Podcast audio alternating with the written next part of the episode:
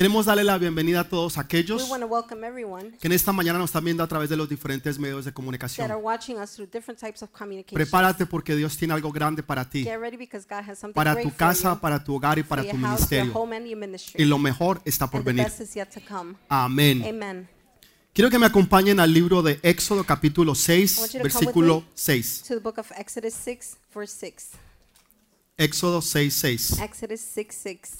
Exodus 6, 6. Dice, por tanto dirás a los hijos de Israel, yo soy Jehová, y yo os sacaré de debajo de las tareas pesadas de Egipto, y yo os libraré de su servidumbre, y yo os redimiré con brazo extendido y con juicios grandes. Y yo os tomaré por mi pueblo, y seré vuestro Dios, y vosotros sabréis que yo soy Jehová vuestro Dios que os sacó de debajo de las tareas pesadas de Egipto.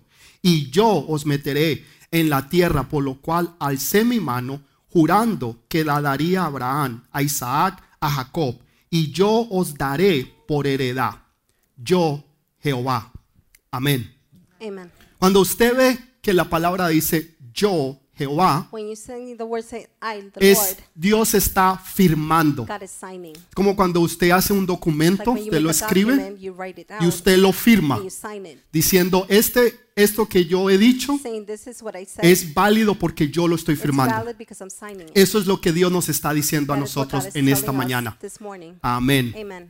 Quiero, antes de empezar realmente, Before beginning, quiero hacer una aclaración de hace dos I semanas. want to make it clear. Algunos tal vez no me expliqué correctamente.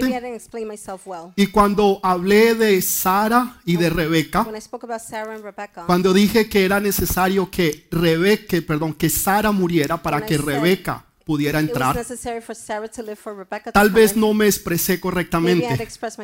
Y mucha gente pensó que era que la suegra tenía que morir para que entonces la nuera pudiera entrar. Entonces, creo que fue mi error, I think it was my que no lo supe explicar correctamente. Entonces voy a tratar una vez más. try one ¿ok? more Dos minutos y empezamos. Cuando yo decía de que era necesario que Sara muriera, estamos hablando de una manera simbólica. No estamos diciendo que la suegra se tiene que morir. No. sino que Sara representaba la ley.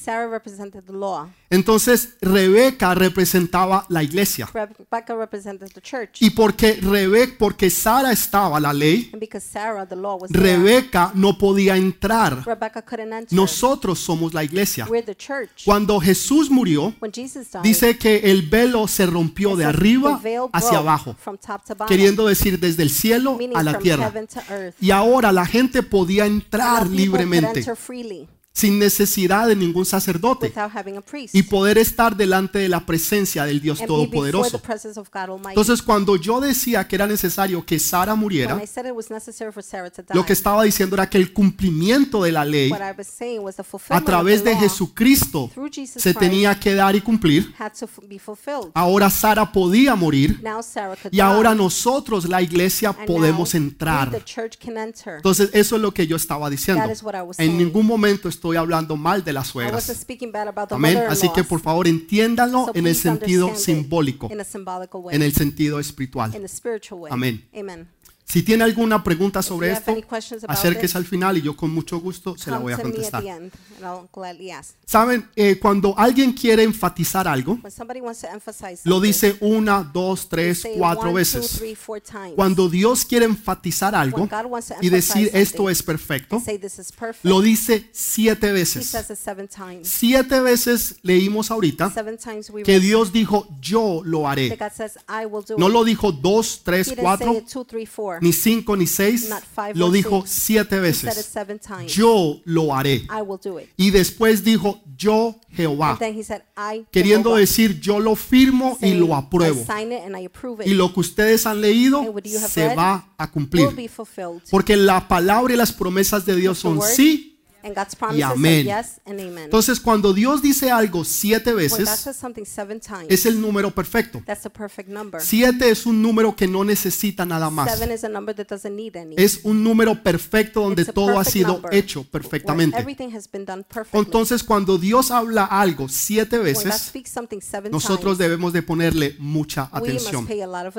Lo primero que Dios dice en los versículos que leímos, dice, yo He los voy a sacar de Egipto. I will take you out of Egypt. En otras palabras, Dios, In other no, words, Dios va a quitar el yugo God de Egipto. will remove the yoke of Egypt. O nosotros diríamos, Dios va a quitar nuestras cargas. Say. ¿Tienes tú alguna carga en el día de hoy? ¿Usted ha escuchado a alguien que dice, me siento cargado? say, so Me siento, me siento cargado por el trabajo. Me siento cargado por la escuela, school, los estudios, School los studies, hijos, la familia. children.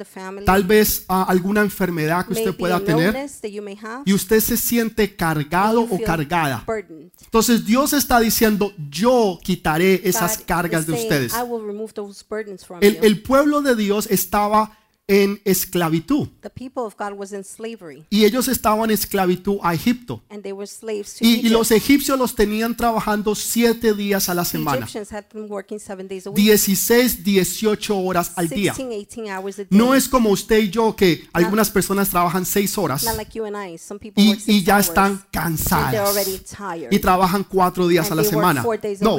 Ellos trabajaban siete días a la semana, days a week, 16, 18 horas al 16, día. 18 hours a day, durante toda su vida. during their whole life. No habían días de enfermedad, no habían vacaciones, no existían días personales They didn't have personal days. donde ellos pudieran llamar y decir, ay no, hoy estoy enfermo, "Oh, entonces no voy a poder ir. so I cannot No, make it." ellos tenían que ir y trabajar todos los días de su vida.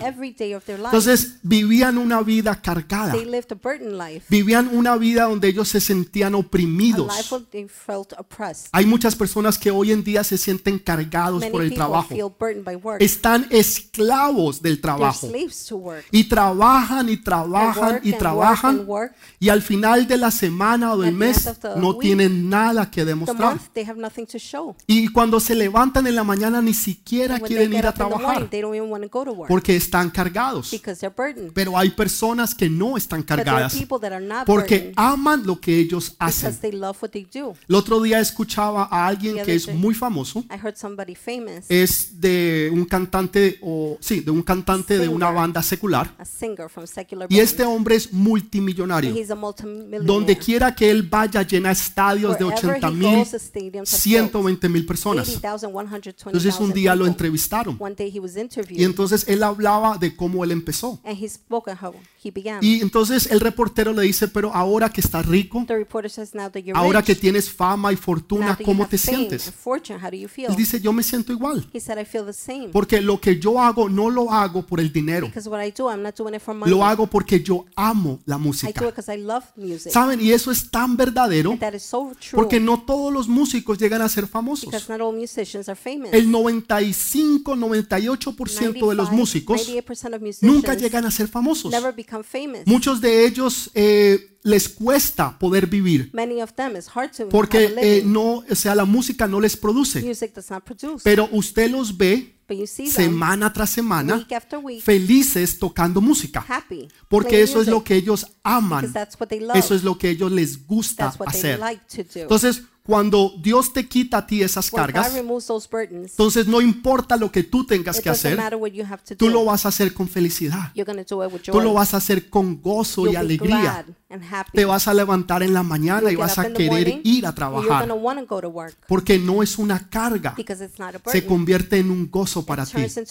Eso fue lo que Dios les dijo. That is what God said. Les dijo, yo les voy a quitar las cargas.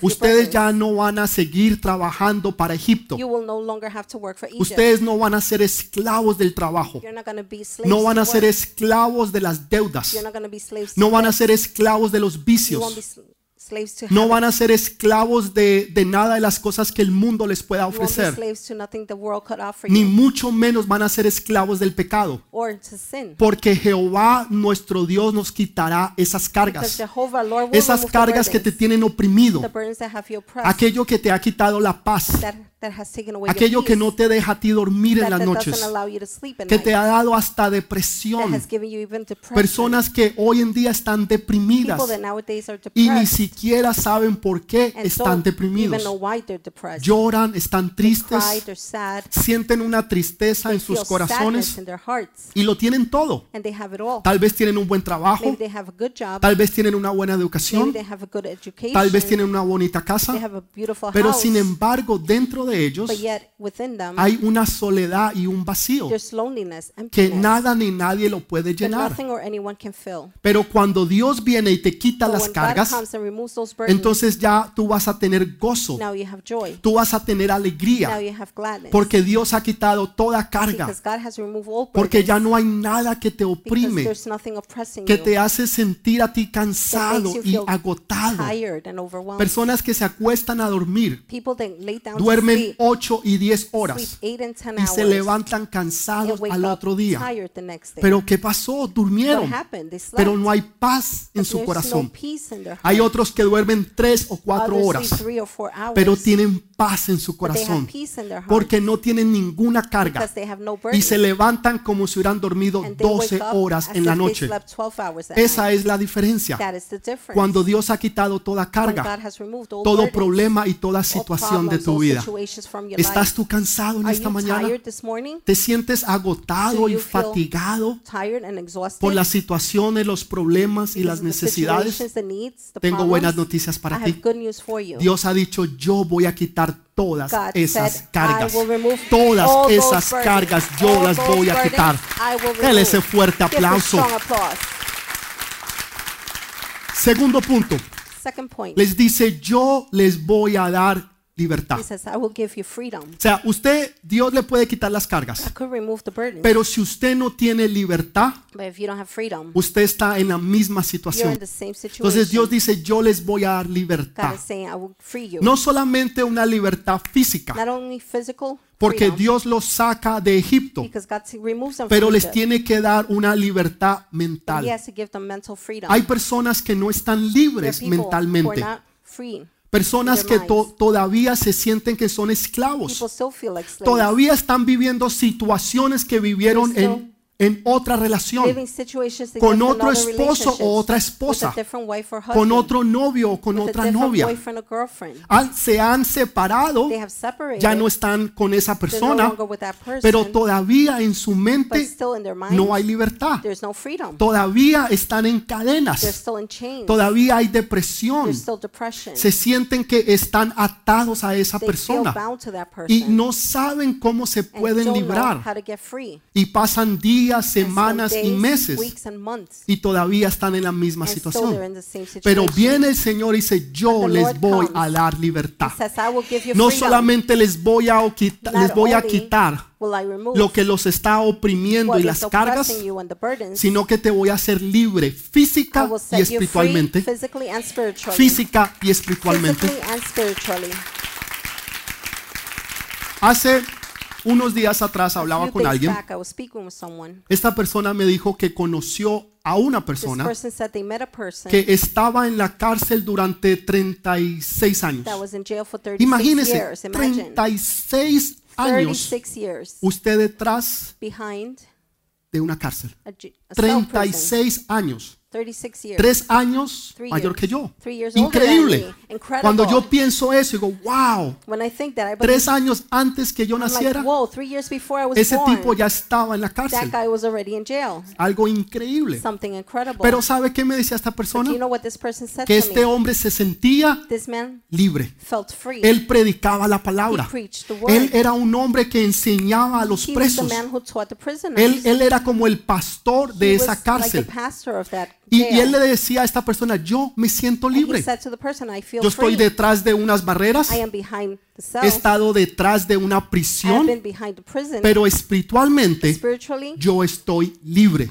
Anteriormente yo andaba en la calle. Before, I was walking in the street. Yo hacía cosas, bueno, él, él, que no debía de hacer. Me mantenía huyendo yo de la ley. Aunque estaba libre, me sentía prisionero. Ahora soy prisionero y me siento libre.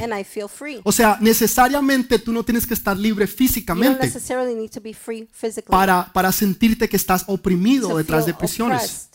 Hay personas que espiritualmente están detrás de cárceles con malos pensamientos, donde creen que todo es malo, They think everything is que nada les va a salir bien, Nothing is going to work que nadie los quiere, que todo mundo los desprecia. Everybody despises Empiezan a escuchar voces, a imaginarse cosas que no son. Entonces Dios viene y dice, Then God comes and yo les voy a quitar todas esas cargas, remove all those burdens, pero también yo les voy a dar but I will libertad. also give you freedom. Usted va a ser libre, You will be free, libre de toda opresión, free of all oppression, libre de todo lo que a ti te oprima. free of everything that's oppressing Para cada uno de nosotros es algo diferente. one of us is different. Tal vez para ti es una situación familiar, tal vez para otra persona es algo financiero, tal vez para algunas es el esposo, la esposa, los hijos, el trabajo, eh, alguna enfermedad, una maybe situación.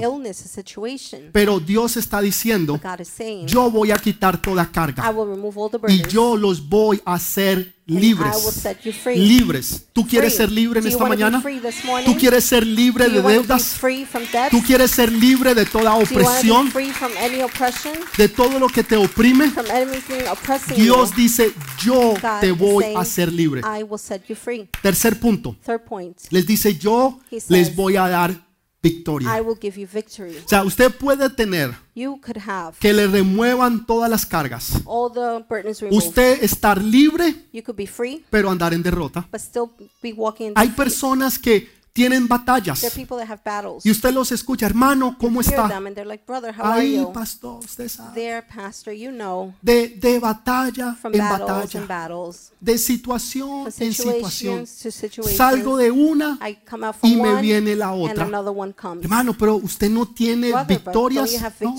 Tengo batallas, pero no tengo victorias. O sea, si usted tiene muchas batallas, pero usted no tiene victorias, le está faltando algo.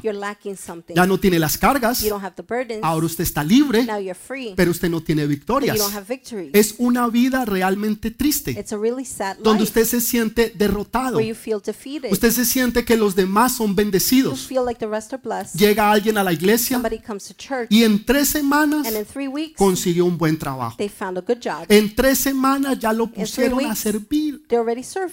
Un mes después, A month later, el tipo se casó. the guy got married. Y, y las otras personas llevan ahí And other años people have been tras años, years after tras years años, after years. están libres, They're free. ya no tienen cargas, They don't have burdens, pero no experimentan but they don't experience victorias. victories. Dios te da el paquete God gives you completo. the full Te quita las He cargas, removes the burdens, te hace libre you free. y te asegura que tú tengas victoria. assures you that you're going to Y no es parcial, And it's not partial, porque usted puede tener una victoria. because you can have victories. Los equipos hay veces juegan y quedan The 0-0. teams, sometimes they have zero, Lo perdieron. They, they lose tampoco ganaron, or won, pero quedaron empatados. but they're tied. Sa- ¿Saben qué me llama a mí muchísimo la atención? really? De que nosotros, We, los seres humanos, human beings, llegamos a un conformismo conform no solamente en el deporte, not only in sports, sino también en nuestras propias vidas. Yo no sé si usted alguna vez ha visto un partido. ¿no? Y, y jugó, digamos, no, por, por decirlo así, ¿no? saying. Anteriormente, no ahora. Before.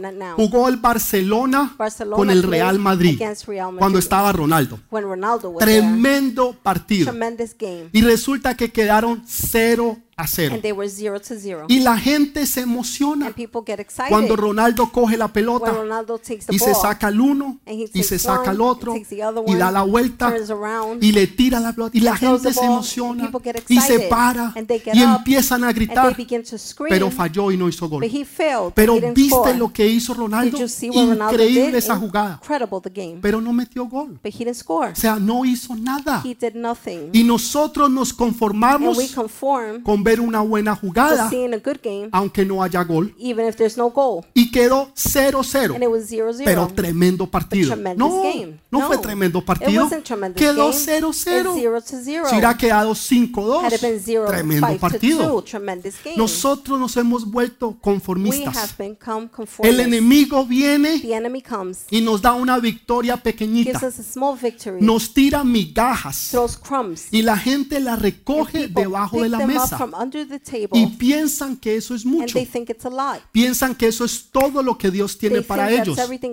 Cuando no se dan cuenta que los hijos de Dios se sientan a la mesa, que los hijos de Dios no están debajo cogiendo migajas. Que nosotros no nos vamos a conformar. No se conforme con el matrimonio que usted tiene. No se conforme con el trabajo que usted tiene. No se conforme en el lugar donde usted está. Sea agradecido. Señor, gracias por lo que me has dado. Pero yo sé que lo mejor está por venir. Gracias por lo que me has dado, pero lo mejor está por venir. Usted es agradecido, pero está esperando siempre lo mejor. No se conforme con lo que usted tenga. Abra su propio negocio. ¿Qué es lo que usted sabe hacer? No, pastor, a mí me gusta trabajar con las manos. Wow, cuando yo cojo el carro, yo lo desbarato y vuelvo y lo armo. Hermano, ponga un taller. Empie- empiece a poner su propio negocio. Empiece a hacer lo que Dios ha querido que usted haga. Hermana, ¿y usted qué, qué hace? No, yo me gusta cocinar. I like to cook. Y la gente me dice que yo hago unos, always tell me hago unos frijoles mejor que los que hace Kelsey. Hermana, pues ponga un restaurante. Abra su restaurante. Ponga algo pequeño, pero empiece en algo. No, a mí me gusta coser. Hermana, empieza a vender camisetas. En otras palabras, no se conforme donde usted está, porque. Dios tiene algo mejor para su vida, un mejor trabajo, una mejor oportunidad, un mejor futuro, una mejor finanza. Pero no se conforme Do con el partido de cero en cero y diga que todo estuvo bien. No, el año pasado fue un buen año.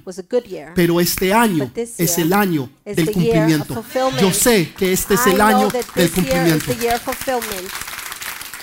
Que lo que Dios dijo que Él iba a hacer, lo va a hacer. ¿Cómo lo hizo Dios? How did God do it? Dice que Dios lo hizo con mano, con brazo extendido. it with a. Con brazo extendido. Yo creo que hay un error. I think there's a mistake. Porque cuando yo leo mi Biblia, Because when I read my yo no veo en ningún momento que Dios extendió that su brazo. Veo que Moisés lo extendió I see that Moses y que el mar rojo se abrió.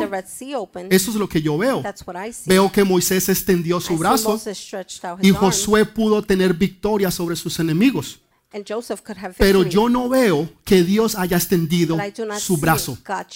¿Sabe? No extendió uno, los extendió los dos en la cruz del Calvario.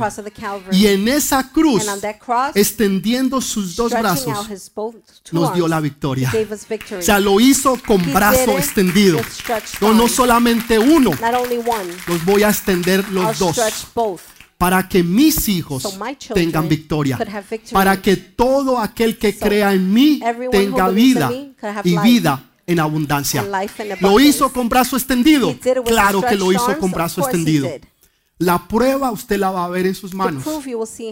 Cuando usted vaya al cielo, usted va a poder mirar las manos de Jesús y va a poder tocar las huellas que dejaron esos clavos por amor a nosotros. Usted us. lo va a poder tocar y sentir que lo que Él hizo fue real y verdadero.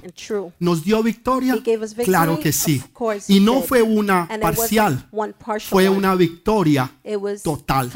Hay una diferencia entre algo parcial y algo total. Lo que Dios hace siempre es lo mejor. Siempre es lo mejor. Me gusta un ejemplo que escuché hace I años like atrás. Se me quedó y espero que también se le quede a usted. Imagínese que usted fuera a la, mar- a la factoría de los Lamborghinis Lamborghini y usted le diga a ellos, ¿saben? Necesito them, que me haga un carro malito. No muy bueno. La transmisión que no sea the tan buena. so well. El motor mm, The que sea algo ahí medio medio, wishy-washy. Someone wishy-washy. Ellos dirían, ¿nosotros? They would say us. ¿Hay alguien aquí en la factoría que sabe hacer un carro malo? No, nadie. No, no. Todo mundo en esa factoría de Lamborghini saben hacer los mejores carros del mundo. Eso es lo que saben. That's what they know. Si usted le preguntara a Dios If you ask God, si Él sabe hacer algo mediocre, wishy-washy, medio medio o malo, half done or bad, para Él es for imposible. Him it's impossible. Porque todo lo que hace Dios es bueno, perfecto good, y agradable. Siempre es lo mejor de lo mejor, de lo mejor, de lo mejor. Siempre. Always.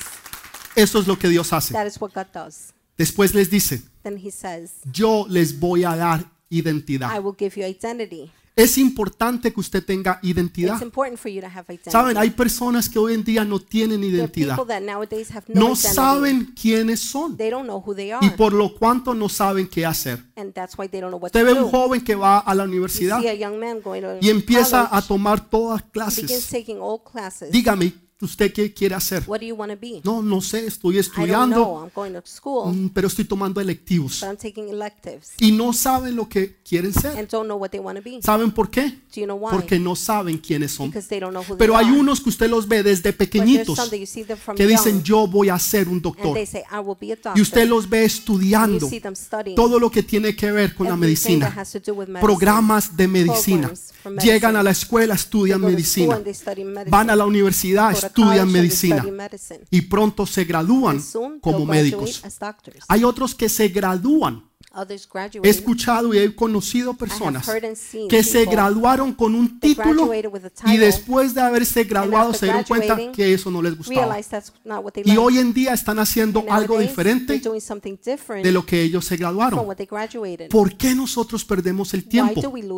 Porque no tenemos identidad. Porque no sabemos quiénes somos. Because we don't know who we Pero are. cuando usted sabe quién es, usted are, sabe qué hacer. Yo he sido hecho para hacer y usted va a poner el resto. to do this, and you Porque usted sabe y conoce quién es usted you know en Cristo Jesús. Dele ese fuerte aplauso al Rey de Reyes. Déselo fuerte. Dios dice, yo les voy a dar revelación. God says, I will give you revelation. Saben, es importante tener revelación. It's important to have revelation. Porque si usted no tiene revelación, because if you don't have revelation, entonces usted no va a poder saber quién es Dios. then you will not know who God La is. revelación no es para que usted lo sepa todo, es para que usted sepa una verdad, que Jesús es Dios.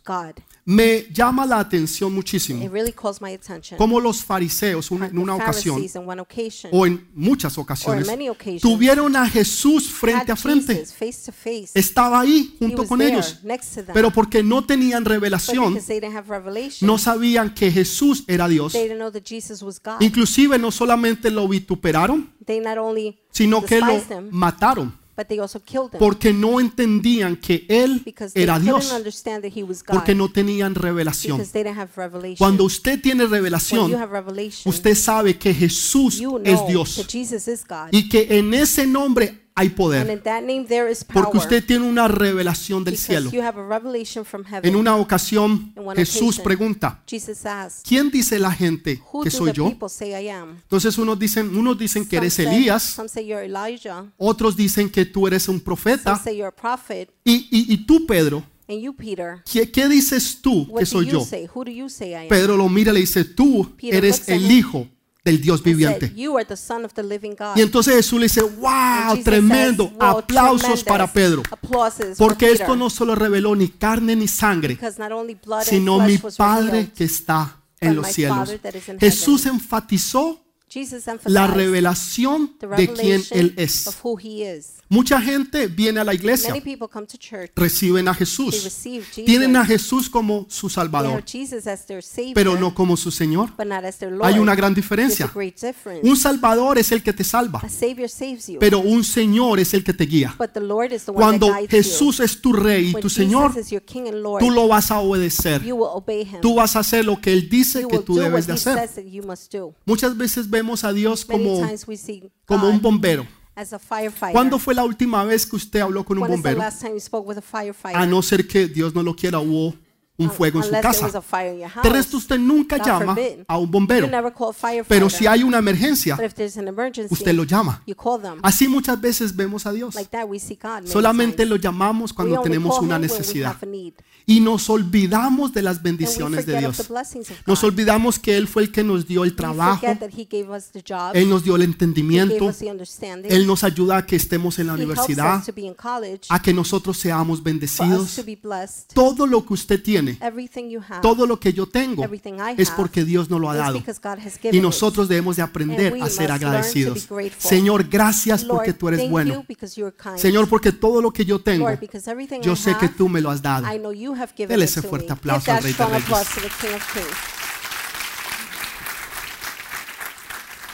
Entonces la revelación de su nombre, So revelation of His name, dirección. Direction. Usted puede tener muy buena voluntad. You can have very good will, Usted puede tener muy buenos planes very good plans de ir y hacer algo. to go and do something. Pero si usted no tiene but if dirección, you don't have usted direction, nunca va a llegar a ese you will never lugar. reach that place. Imagínese que usted va a ir a Disney World. Imagine you're going to Disney World. Usted empaca las you maletas, pack your luggage. los niños se preparan, kids get ready. sacan el, el sombrerito They have de the Mickey hat, Mouse. the Mickey Mouse hat. ¿No es cierto? Usted se pone sus chores, put on your shorts, sus chancletas y your su flip-flops camiseta. and your Y está listo para ir a Disney World. Se monta en el carro y coge la and 95 you take norte. 95 north. ¿Cuál es el problema? What's the problem? Usted va hacia el lado equivocado. Usted va hacia el norte cuando Disney. World queda hacia el sur. Usted tiene buenas intenciones de ir y pasar un bonito to tiempo con su familia, de pasar unas buenas vacaciones, pero no tiene dirección. Así hoy en día hay muchas personas que andan dando vueltas porque no tienen dirección, no saben a dónde ir y no saben qué hacer. Y pierden el tiempo they lose time, dando y dando vueltas hasta que se les acabó la vida, se les acabó el tiempo y nunca lograron su propósito porque no tuvieron dirección. Dios les quitó las cargas. Dios les dio libertad. Dios los sacó de Egipto con brazo extendido. Dios les dio la revelación, pero no tienen but they have dirección. no direction. Cuando usted tiene When you dirección have direction y usted sabe dónde and ir, you know where to go, usted no se va a perder. you will not get lost. Es como un It's like a GPS. GPS. Me gusta porque el I yo no like sé it. cómo nosotros vivimos sin GPS. how ah. we live without a GPS. Cuando yo pienso 5, When I 8 think años five, atrás, eight years back, yo no me acuerdo cómo era la I vida sin remember how life GPS. was without a GPS. Me gusta porque usted coge el I like it GPS, because you take the pone la GPS, dirección put the y el GPS lo lleva. the GPS takes you. Pero me gusta más que cuando usted like se more equivoca, mistake. él no le dice bobo, you. Tonto. Dummy. no te dije tres veces que te salieras en la to come out 14S. At 14S. Vas en la 29 You're on West. 29 West. Hace 20 minutos 20 atrás. minutes back. No, No. simplemente el GPS GPS te dice rerouting. tells you rerouting. Sálgase en la Come próxima salida. next exit. ¿Y sabe qué es lo mejor? do you know what's the best? Te lo dice con He amor. tells you with love. Así es Dios. And if it's God, Nosotros nos equivocamos. we make a mistake. Jesús te dice, haz Jesus esto. Usted no, usted sigue, ah, don't no do me importa. on, Hijo, care. por favor, no lo Son, hagas. No, no me importa. Sigue. No. Y el You Señor continue. detrás de nosotros, us con amor y con ternura.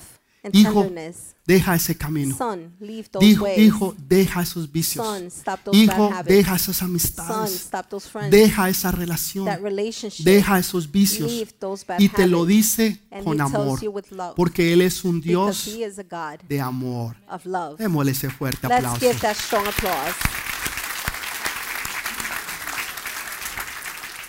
Por último, Lastly, les dice, yo seré su he provisión. says, I will be your provision. Usted puede tenerlo todo, You can have it all. pero si usted no tiene provisión, usted no tiene nada. you, you don't have. Entonces Dios dice, yo seré su provisión. God says, I will be your Pero los voy a bendecir tanto so que será una bendición generacional.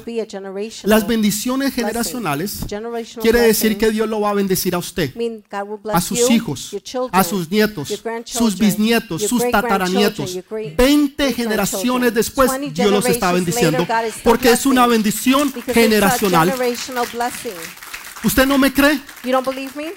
Miren los judíos. Look at the Jews. Le aseguro que el 80% de la gente que firma los cheques suyos aquí son judíos. El dueño de la compañía que usted trabaja es judío. El doctor que usted va es judío. El abogado que le está haciendo el divorcio es judío. Mírelo, judío. Look at him. Vaya a un hospital. Go to a hospital. Judíos. Jewish. Las universidades. The colleges. Judíos. Jews. Doctores, ingenieros, Doctors, arquitectos. architects. Las corporaciones, The Facebook. corporations. Facebook. Judío. Jew. Dios dijo, te juro que te voy a bendecir. Bendijo a Abraham. Cientos de generaciones después, todavía esas generaciones son bendecidas. Porque la palabra de Dios es sí y amén. Porque todas las promesas de Dios se cumplen. Cuando Dios dice que te va a bendecir, déjame decirte, prepárate, porque Dios te va a bendecir. Dios te va a bendecir. Entonces, siete veces So seven times Dios les dice a ellos lo que Él va a hacer. Siete veces. Seven times. Les acabé de explicar una I por una explained to you qué significa. Quiero que note algo. Ninguna de esas cosas son condicionales. Él no le está diciendo si usted hace A, B, C. He's not saying if you do A, B, or C. Dice yo lo voy a hacer. I will do it. ¿Por qué Dios es tan bueno? Why is God so good? Porque esa es su naturaleza. Because that's His nature. Aunque nosotros somos malos, Even if we're evil, aunque nosotros no hacemos lo que es bueno y correcto, we don't do what is right Él es bueno. He is good. Él es misericordioso. he is merciful. Entonces, por su amor, Él nos so, bendice. because of His love, He No porque us. nosotros lo Not merezcamos. because we deserve No porque usted y yo haga- haga- hayamos hecho Not algo bueno, porque hayamos bendecido a alguien. someone. No. simplemente porque Él es bueno, because He is kind. porque Él es misericordioso. Entonces Él nos bendice a nosotros. blesses us. Entonces cuando yo les digo, cuando la Biblia nos dice, prepárense porque Dios los va a bendecir. Verdaderamente prepárese porque Dios lo va a bendecir. Abra sus manos y prepárese porque esa bendición va a venir y no es condicional. No es por lo que usted haya hecho, es por lo que Él ya hizo. Hay veces tratamos Sometimes we try de negociar con Dios. to negotiate with Señor, te prometo que si me sacas de este divorcio, Señor, yo voy a ir a la iglesia. Señor, yo, yo te prometo que ahora sí voy a ir. Yo sé que lo hice años anteriores, I know I did it years pero esta vez, but this time, la décima es la verdadera. E- Esta sí, sí, This one for sure. lo firmo que voy a volver. Señor, si tú me sacas de estas deudas, take me out of this Señor, del problema, la situación the que tengo en el the trabajo. Señor, si me suben el sueldo. Lord, if they increase my Señor, salary, si, si la muchacha aquella se Lord, fija en mí, ay, Señor, yo de- no solamente voy a la iglesia, te prometo que va al grupo de conexión de Kelsey, o sea, el paquete completo. Así somos.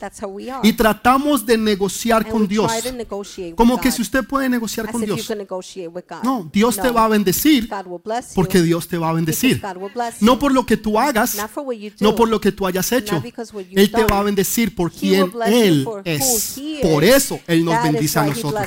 Ahora sí, dele ese fuerte aplauso. him that applause. Moisés Moses tuvo un problema. had a problem. Moisés no creía en lo que Dios le había dicho. Moses didn't believe in what God has said. ¿Saben qué me llama mucho la atención de you know what really Moisés? gets my attention about Moses? Que Moisés duró 40 años viviendo Moses en un lasted palacio, 40 years living in a palace. pero él nunca conoció a Dios en el But he palacio. never met God in the Él palace. conoció a Dios He en el met God desierto. in the desert. ¿Hay alguna, no levante su mano, Don't raise alguna your persona hands. Que está pasando un desierto, who is going through a desert? ahí Dios se va a revelar. Moisés era un profesional. Yo conozco profesionales, gente graduada de buenas universidades, que tienen el trabajo que ellos no quisieran. Tal vez están manejando un taxi, están trabajando en una factoría, están haciendo algo que no es lo que ellos se graduaron. Y en este momento dice, Señor, pero ¿qué pasó? Yo estudié, yo hice todo lo que yo debía de hacer, everything I had pero miren la situación en que yo hoy estoy. Tal vez alguna mujer aquí ha estudiado y se ha preparado y resulta que hoy está en la casa recogiéndole las calzoncillos al gordiflones. Ay, for la ropa. Le recoge los calzoncillos, las medias, la ropa, los zapatos. Señor, para esto tú me llamaste para yo venir y cocinar. No te preocupes, que yo te voy a bendecir. Moisés era un profesional. Había, se había graduado de las mejores escuelas. Sin embargo, él era un pastor. En los tiempos de los egipcios, ser un pastor era lo peor de lo peor, de lo peor, de lo peor.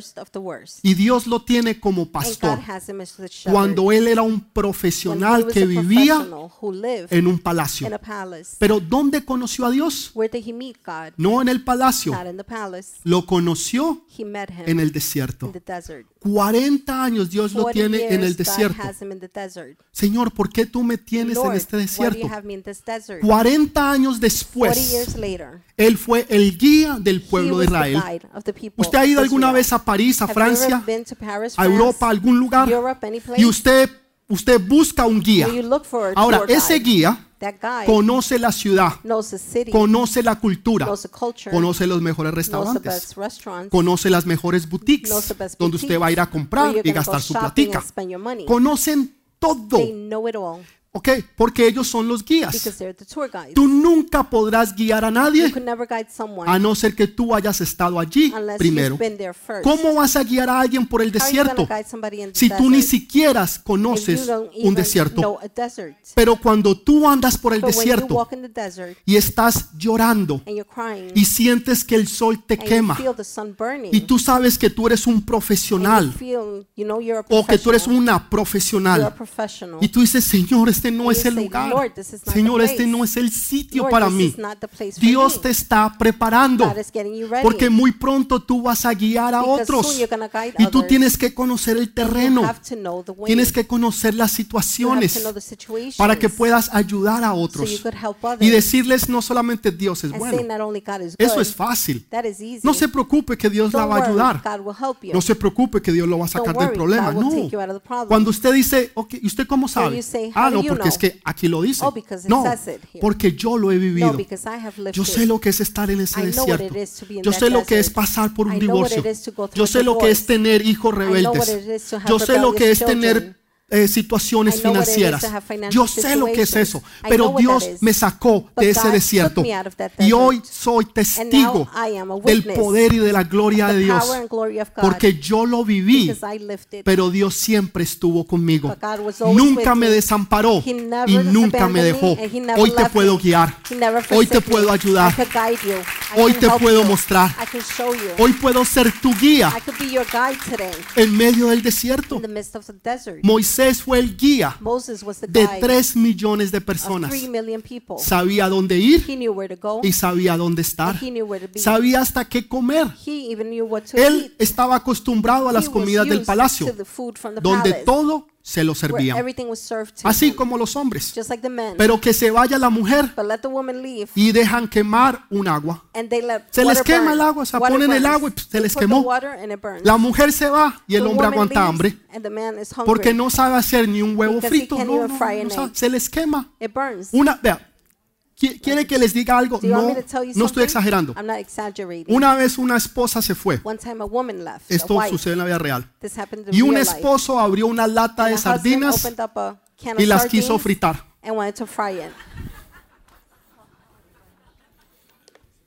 No estoy mintiendo, I'm not lying. no estoy exagerando. I'm not exaggerating. Abrieron una lata de sardinas, pusieron la paila, put the pot, le echaron aceite y tiraron las sardinas. and they put the sardines. Eso se les volvió casi un incendio. That almost turned into a fire. Porque los hombres son así, no saben men, men are cocinar. like that. They don't know how Pero. Moisés tuvo que aprender. But Moses had to learn. Moisés tuvo que aprender. Moses had Hasta to learn. aún que se come y que no se come en el desierto.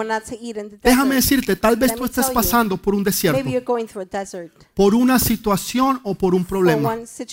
Pero esa situación y ese problema va a ser de bendición para otros. Dios la va a convertir en bendición para otros. Dele ese fuerte aplauso.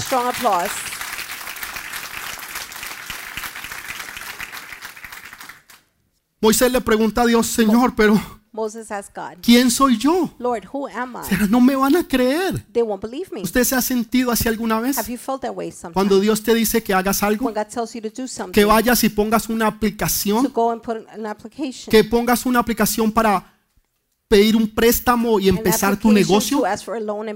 Y tú dices, Señor, pero ¿quién soy yo? O sea, yo no soy nadie. Si yo fuera Bill Gates, si yo fuera el dueño de Microsoft, sería diferente, Señor. Pero no tengo ni siquiera donde caer muerto. Señor, ¿quién soy yo? Lord, who am I? Entonces Dios le responde Then God answers him. y le está mostrando, no es quien and tú he's eres. showing you it's not who you Tú are. estás poniendo el enfoque en ti. You're focusing on Es yourself. quién soy It's yo. who I am. O sea, no se trata de quién eres It's not tú. about who you are. Se trata es con quién It's tú estás. who you're with. ¿Con quién tú estás? Who are you with? ¿Con quién tú estás? Who Ah, are no. you with? Yo estoy con mi marido. I'm with my husband. Ese gordito, no, no, Fatty, no. no, no. Usted está con el rey de You reyes are with the King of y. Señor de señores. And the Lord of Lords. Moisés se preocupa, Señor, ¿quién soy yo? He gets No, worried, Moisés, Moses. no, He's no, like, no, no, Moses. no, no. No. Es quien tú It's eres. not who you are. Es con quien tú It's estás. who you're with. Cuando usted entra a un lugar When you enter a place con una persona famosa with a famous que person todo mundo lo that conoce, everybody knows, usted sabe que usted está bien. you know you're fine. Usted va a pedir un trabajo en una compañía When you ask for a job at y a usted company, sabe que el jefe and you es su know that amigo the boss is your friend, o que su amigo lo recomendó con el your jefe. Usted friend entra recommended seguro. you "Sí, with no the hay boss." problema aquí. Yo conozco al, tipo, él me va a dar el trabajo. Porque usted sabe con quién usted está. No se trata de quién usted es, se trata de quién Él es. Él es el Rey de Reyes y Señor de señores. Ese es el que está contigo. Él está contigo. Ahora sí, déle ese fuerte aplauso. give him that strong applause. Jesús le dijo esto. Moisés, perdón, Dios le dice esto. Verdaderamente yo voy a estar contigo. Truly I will be with you. Dios le prometió a Moisés. Al pueblo le prometió siete cosas. A, a Moisés le prometió una. Verdaderamente, ciertamente, yo voy a estar contigo. Yo voy a estar contigo. ¿Te sientes solo en esta mañana? ¿Te sientes sola? Y no quiero decir con amistades. Hay veces usted tiene muchas amistades. Hay veces usted puede ser muy popular. Todo el mundo lo llama. Todo el mundo quiere hablar con usted. Pero usted se siente solo. Usted se siente sola. Tiene marido. Se siente sola.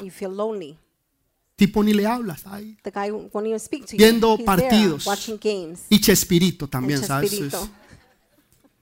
El tipo ni le habla a la mujer. The La mujer ahí girl, al lado y ni la right mira. He doesn't even look at her. Mira más el televisor He looks at television more que lo que mira la mujer. than the woman. Y viene otro y le habla, la Somebody mira y se la comes, llevó. looks at her and takes her. Así es. That's Y después se pregunta, ¿y por qué se fue? And then they wonder why she left. Usted nunca le paró bolas. You Vino at her. otro You y le paró somebody bolas. else came and paid Y ella se fue con ese and otro. she left with that one. No vaya a hacer eso, no, no, no Don't do estoy that. diciendo. No, no, no, I'm not saying that. Entonces, Dios le dice, ciertamente yo voy a estar contigo. I will be Moisés, with you. ciertamente yo voy a estar contigo. I will be with you. Mire lo que le dijo Jesús a sus discípulos. said to his disciples. Mateo 28, 18. Matthew 28. Y Jesús 18. se acercó y les habló diciendo, Toda potestad me es dada en el cielo y en la tierra. Por tanto, id y haced discípulos a todas las naciones, bautizándolos en nombre del Padre, del Hijo y del Espíritu Santo. Then Jesus came to them and said, All authority in heaven and on earth has been given to me. Therefore, go and make disciples of all nations, baptizing them in the name of the Father and the Son and of the Holy Spirit. Versículo 20. Enseñándoles que guarden todas las cosas que os he mandado. He aquí, he aquí, yo estoy con vosotros todos los días hasta el fin del mundo. and teaching them to obey everything I have commanded you, and surely I am with you always, to the very end of the age. Dios les da un recado. God gives them. Les dice que Message. tienen que ir a ser discípulos a todas las He naciones. says they must go and make disciples. Bautizándose en nombre del Padre, del Hijo y del Espíritu baptizing Santo. them in the name of the Father, ¿Por qué Son, and dijo the eso? Holy Spirit. Why did he Porque él say that? sabía que toda potestad se le Because había he sido knew dada that every en el authority cielo was given in y en la tierra. and on O sea, earth. él tiene el poder He has the power y les da una promesa. and gives them a promise. Yo estaré con I vosotros. will be with you. Yo, todos los días de tu every vida, day of your life hasta el fin del mundo. Si Jesús dijo que Él va a estar contigo todos los días de tu vida, Jesús va a estar contigo todos los días de tu vida. Así te dejen solo. Así el, el esposo se vaya y se separe. Así tus hijos te dejen y te abandonen. Dios nunca te abandonará. Dios nunca te dejará. Él estará contigo todos los días de tu vida. Todos los días de tu vida. Él estará He contigo. will be with you. Entonces los discípulos también se preguntaron, ¿quiénes somos nosotros? Jesús les dije, les, de- les respondió, les dijo, yo soy. Les dijo, yo He soy. said, I am. ¿Qué fue lo que Dios se reveló a Moisés? Cuando Moisés le pregunta, Señor, ¿y quién eres tú? Dice, yo soy.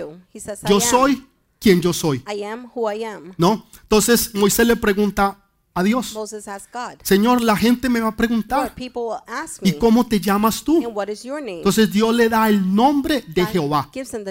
Saben que nadie sabe el nombre de Jehová, nadie.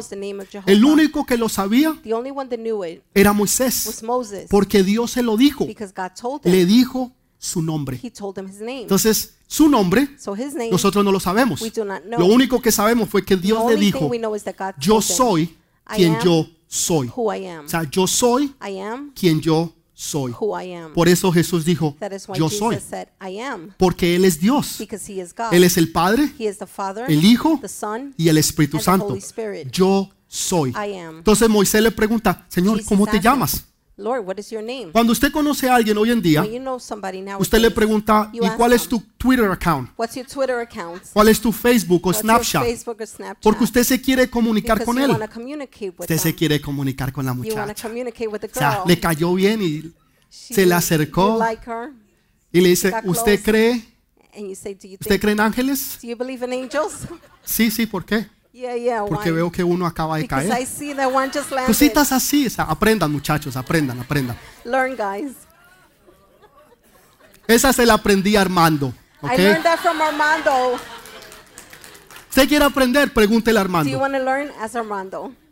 No, mentira, no, no. Kidding, No le just pregunta. kidding, just Pregúntele cosas de Dios, things about de la God, Biblia, about the Bible. cosas buenas. Good things. ¿ok? Pregúntele cosas. Entonces le está preguntando, So he's asking. es porque él quiere tener comunión con Dios. wants to have communion Por eso tú preguntas el nombre. Si aquí alguien llega y dice, hey, o sea, la gente mirará, pero nadie va a responder. Pero si alguien dice Alexis, entonces yo voy a mirar. ¿Por qué? Porque ese es mi nombre. Si alguien dice Juan María, entonces usted va a responder porque ese es su nombre. Entonces. Moisés le está preguntando, ¿cómo te llamas? ¿Cuál es tu nombre?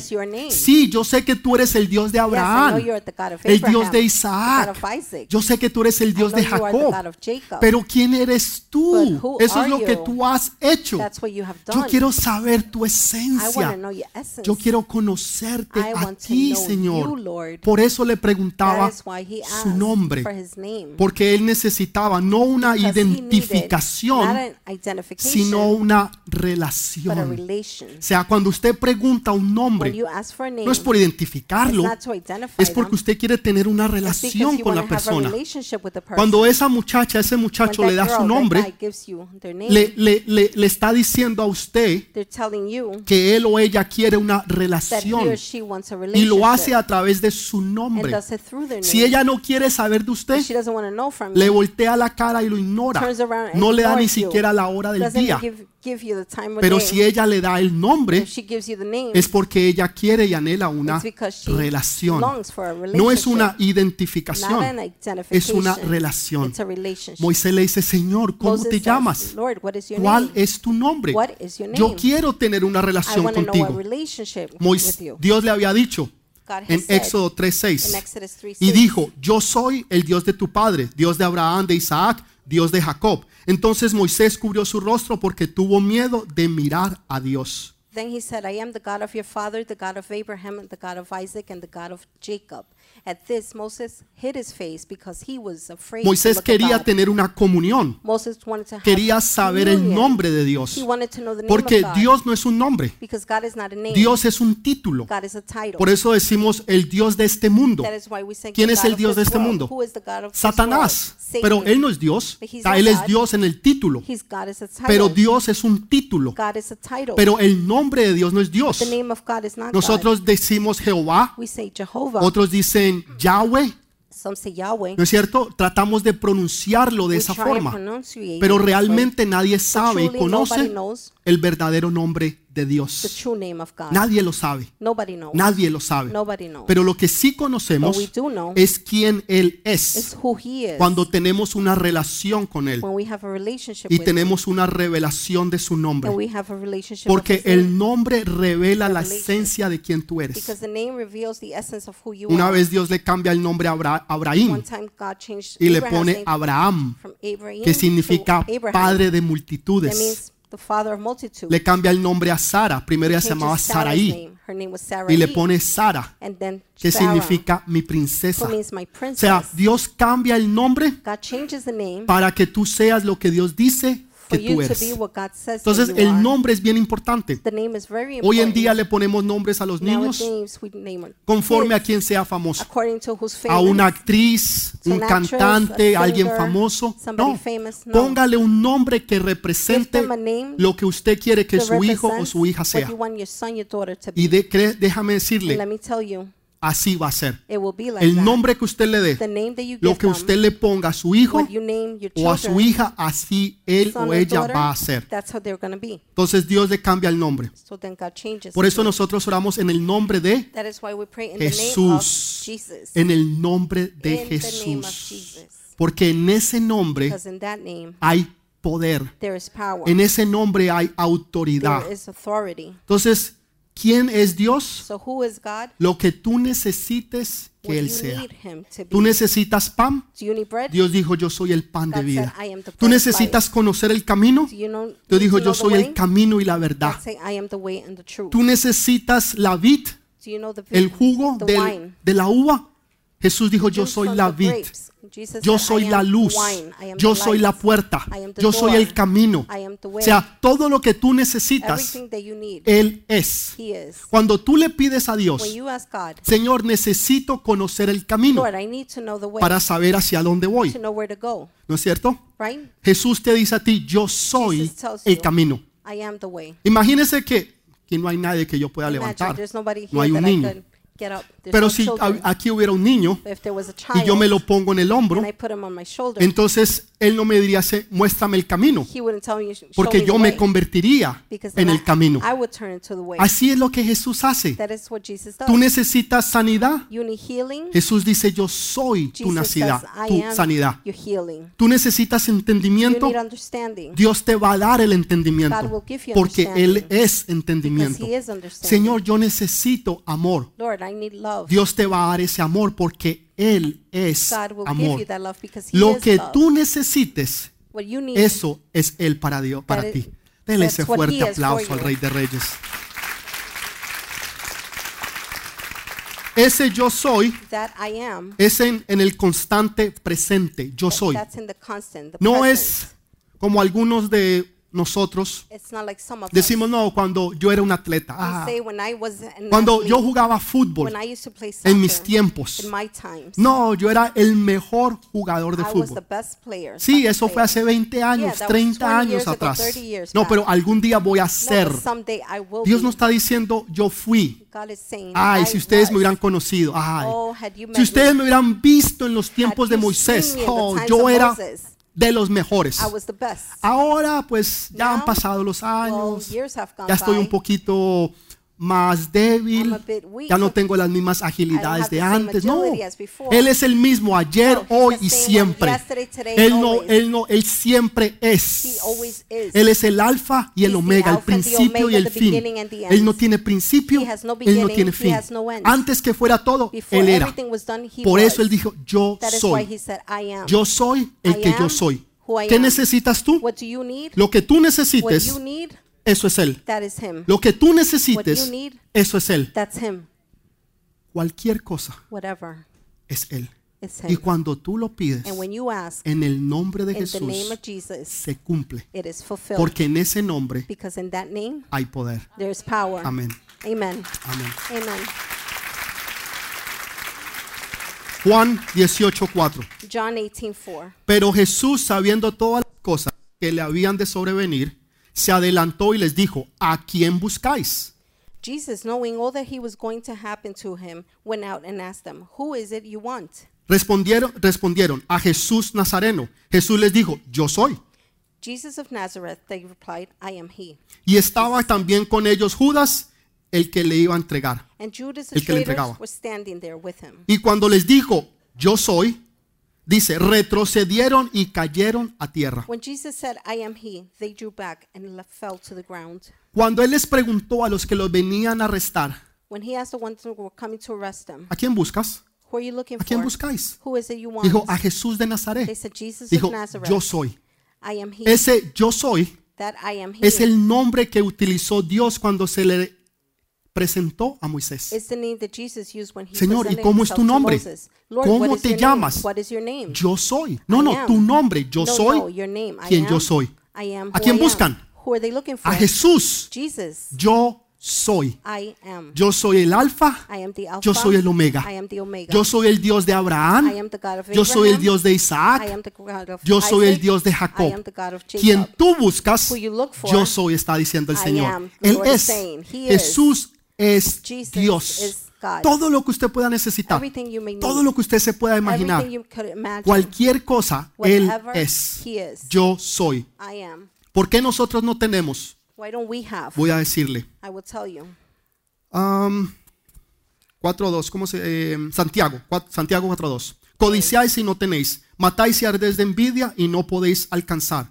Combatís y lucháis, pero no tenéis lo que deseáis porque no pedís. James 4 2. You desire but do not have, so you kill. You covet, but you cannot get what you want. So you quarrel and fight. You do not have because you do not ask God. No es lo que usted y yo necesitamos, es quién va a ser Él para It's nosotros. not who you and I need, it's what He's Porque gonna be Dios for va a us. estar contigo God paso will be with you a paso. step by step. ¿Por qué usted no tiene? Why don't you have? Porque usted no pide. Because you do not ask. Moisés pidió conocer el nombre de Dios. Le dijo. Señor, si ellos me said, preguntan, ¿qué les voy a decir? ¿Cómo te llamas? Dios sabía que ellos no iban a preguntar. Si usted lee la Biblia, ellos nunca preguntaron cómo se llamaba Dios. Dios sabía que eso iba a pasar. Dios le pudo haber dicho a Moisés, Moisés, ¿para qué voy a perder el tiempo? Ellos no te van a preguntar. Entonces yo no te voy a decir. Pero Dios le dijo porque Moisés preguntó. Mo- Moses asked, ¿Usted necesita algo? Do you need something? Pídalo, Ask, pídalo. Que Dios te lo va a dar. ¿Alguien creerá en esa palabra hoy? Hay alguien que diga, Señor, yo sé que tú lo "Lord, vas a hacer I en mi vida. Señor, yo me atrevo a creer. Voy a ser atrevido en creer. Si hay alguien allá en esta mañana que nos está mirando a través del internet, Dios lo va a hacer allá donde tú estás. Dios ha escuchado tu oración. Dios está contestando tu oración. A lo que tú has pedido y lo que tú has estado clamando. Dios te va a contestar en esta mañana. Porque tú te has atrevido a creerle al Dios Todopoderoso. Vamos a ponernos de pie, por favor. Vamos a ponernos de pie. Dele ese fuerte aplauso al Rey de Reyes. Primero que todo, First of all, quiero hacer un llamado muy I importante.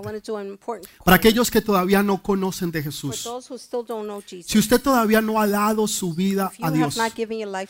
Si usted se muriera hoy o mañana o la próxima semana, ¿a dónde iría?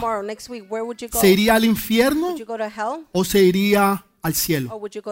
Si usted no puede contestar esa pregunta, yo le pido por favor, le ruego que por favor no salga de aquí sin hacer esta oración. Es una oración corta pero poderosa. Yo lo voy a dirigir, usted I will simplemente va a repetir. Cierre sus ojos, por favor. Padre, en esta mañana yo reconozco que soy un pecador y que necesito tu salvación. Yo reconozco a Jesús como mi Señor y mi Salvador. Padre, te pido que me perdones todos mis pecados, que hagas de mí una nueva persona. No quiero ser el que antes era. Quiero que tú cambies mi vida. de adentro hacia afuera. Hoy entrego mi vida a los pies de Jesús.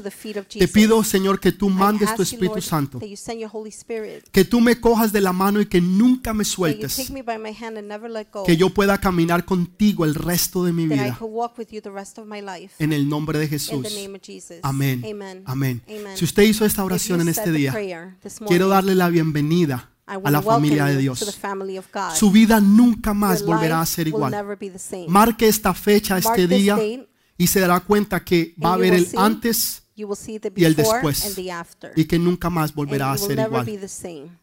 Quiero abrir en esta mañana el altar para aquellas personas que se atreven a creer. Aquellas personas que dicen, Señor, yo "Lord, necesito un milagro. Señor, si tú no lo haces, Señor, yo me muero. Personas que estén desesperadas.